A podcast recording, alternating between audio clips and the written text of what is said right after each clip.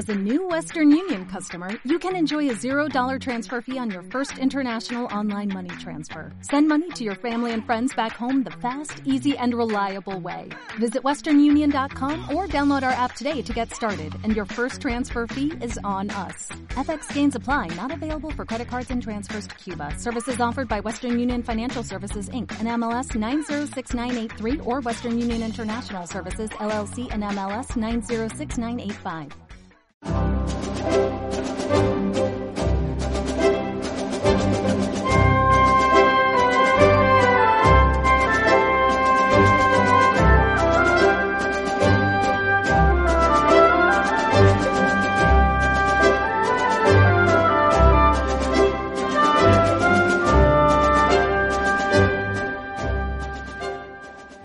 En el último programa en el que tratábamos el principio de unidad jurisdiccional, veíamos cómo el mismo queda roto por la eh, delegación de funciones que pertenecen al legislativo con las medidas sanitarias y concretamente con la ratificación de las adoptadas eh, por los ejecutivos autonómicos, de tal manera que como Poncio Pilato se labran las manos los, los, legisladores, que son los partidos políticos, para traspasarle esa, e, esa eh, decisión, esa facultad decisoria sobre o adopción de las medidas o de idoneidad de las medidas sanitarias a la justicia. Eh, ahondando en ese tema, puesto que así muchos oyentes y también lectores del Diario Español de la República Constitucional me han pedido que ahondara en este tema, en este programa, quiero poner de manifiesto cómo, en consecuencia, esta oligarquía de partidos se ha inventado una nueva función para eh, la justicia, para los jueces, que es la de mero ratificador de las decisiones del legislativo. Cómo el legislativo descarga sus responsabilidades, hace dejación de funciones, que es la de adoptarle medidas con el principio supuestamente de responsabilidad de las mismas, es decir, asumir la responsabilidad de gobernar en los ejecutivos o de legislar en los eh, legislativos autonómicos para delegarlo en los jueces sometiéndoles a su criterio que es meramente jurídico, si ciertas medidas sanitarias que a ellos se les ocurren un buen día eh, son, eh, son adecuadas o son proporcionales o no son proporcionales. Y es que esa no es una función de, natural del mal llamado poder judicial, es una función revisoria o ratificadora de manera a priorística, absolutamente incompatible además con el principio de independencia y del propio judicial y del propio de las propias facultades que corresponden a los jueces, que desde luego serán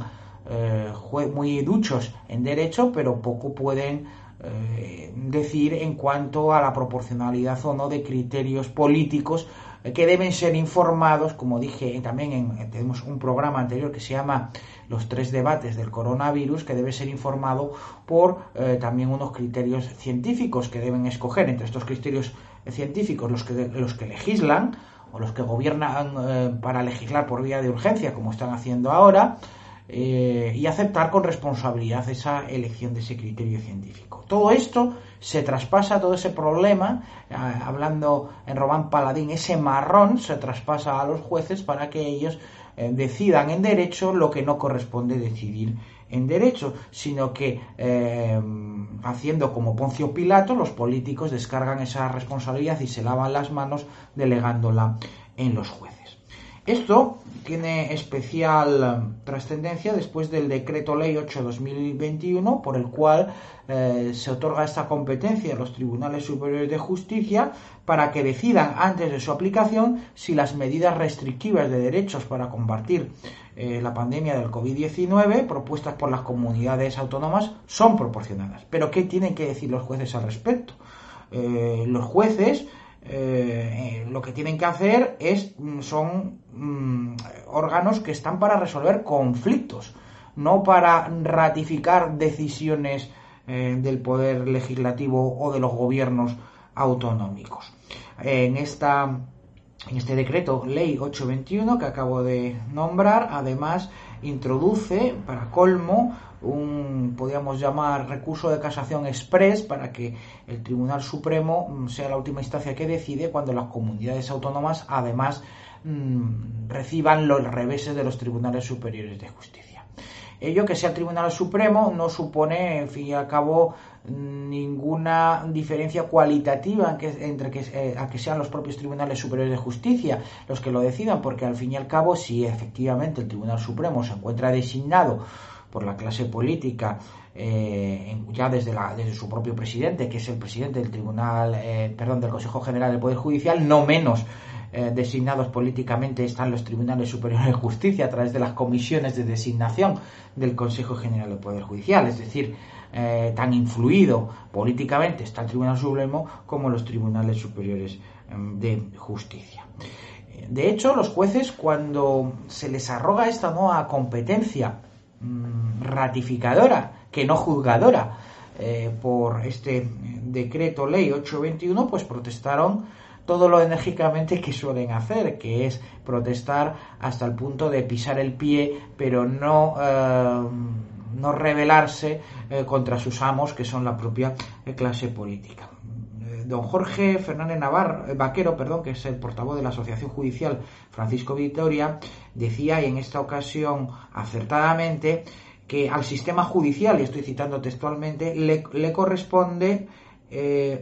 la resolución de conflicto, pero ahora nos hemos convertido en una herramienta para tomar decisiones que corresponden al Poder Ejecutivo, al Poder Ejecutivo en cuanto legislador de urgencia, naturalmente y excepcional, pero no solo al Ejecutivo, sino también al Legislativo. Es decir, se está convirtiendo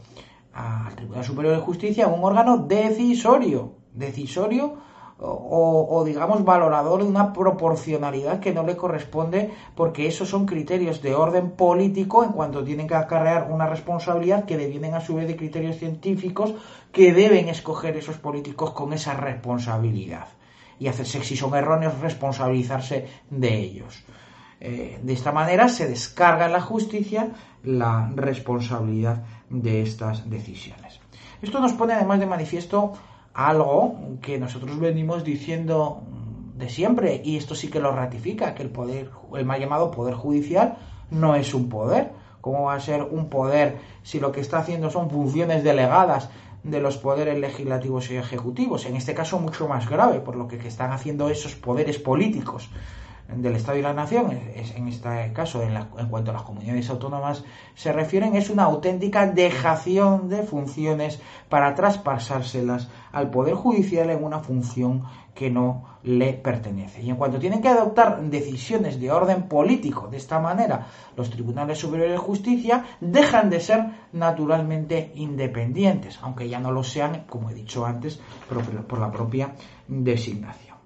En consecuencia, a lo que estamos es una situación que yo entiendo gravísima en cuanto no solo es que se está atribuyendo al mal llamado poder judicial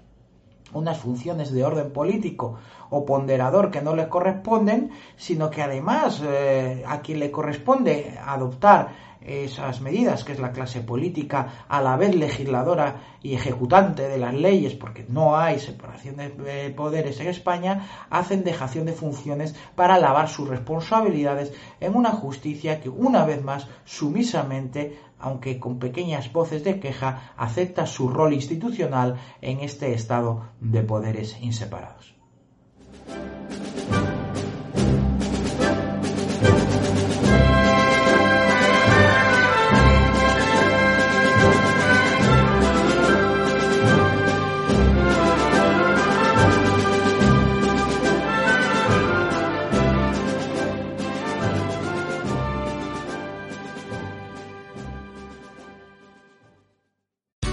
Here's a little known fact. Almost half of all waste generated in Montgomery County comes from businesses, organizations, and government facilities. Reducing the amount of waste in your workplace will have a positive impact on our environment. It can also save you money on your disposal costs. Reducing waste and recycling at your business is easy to do and is the law in Montgomery County. Make it your business to recycle right. Learn more at montgomerycountymd.gov slash recycle right or call 311.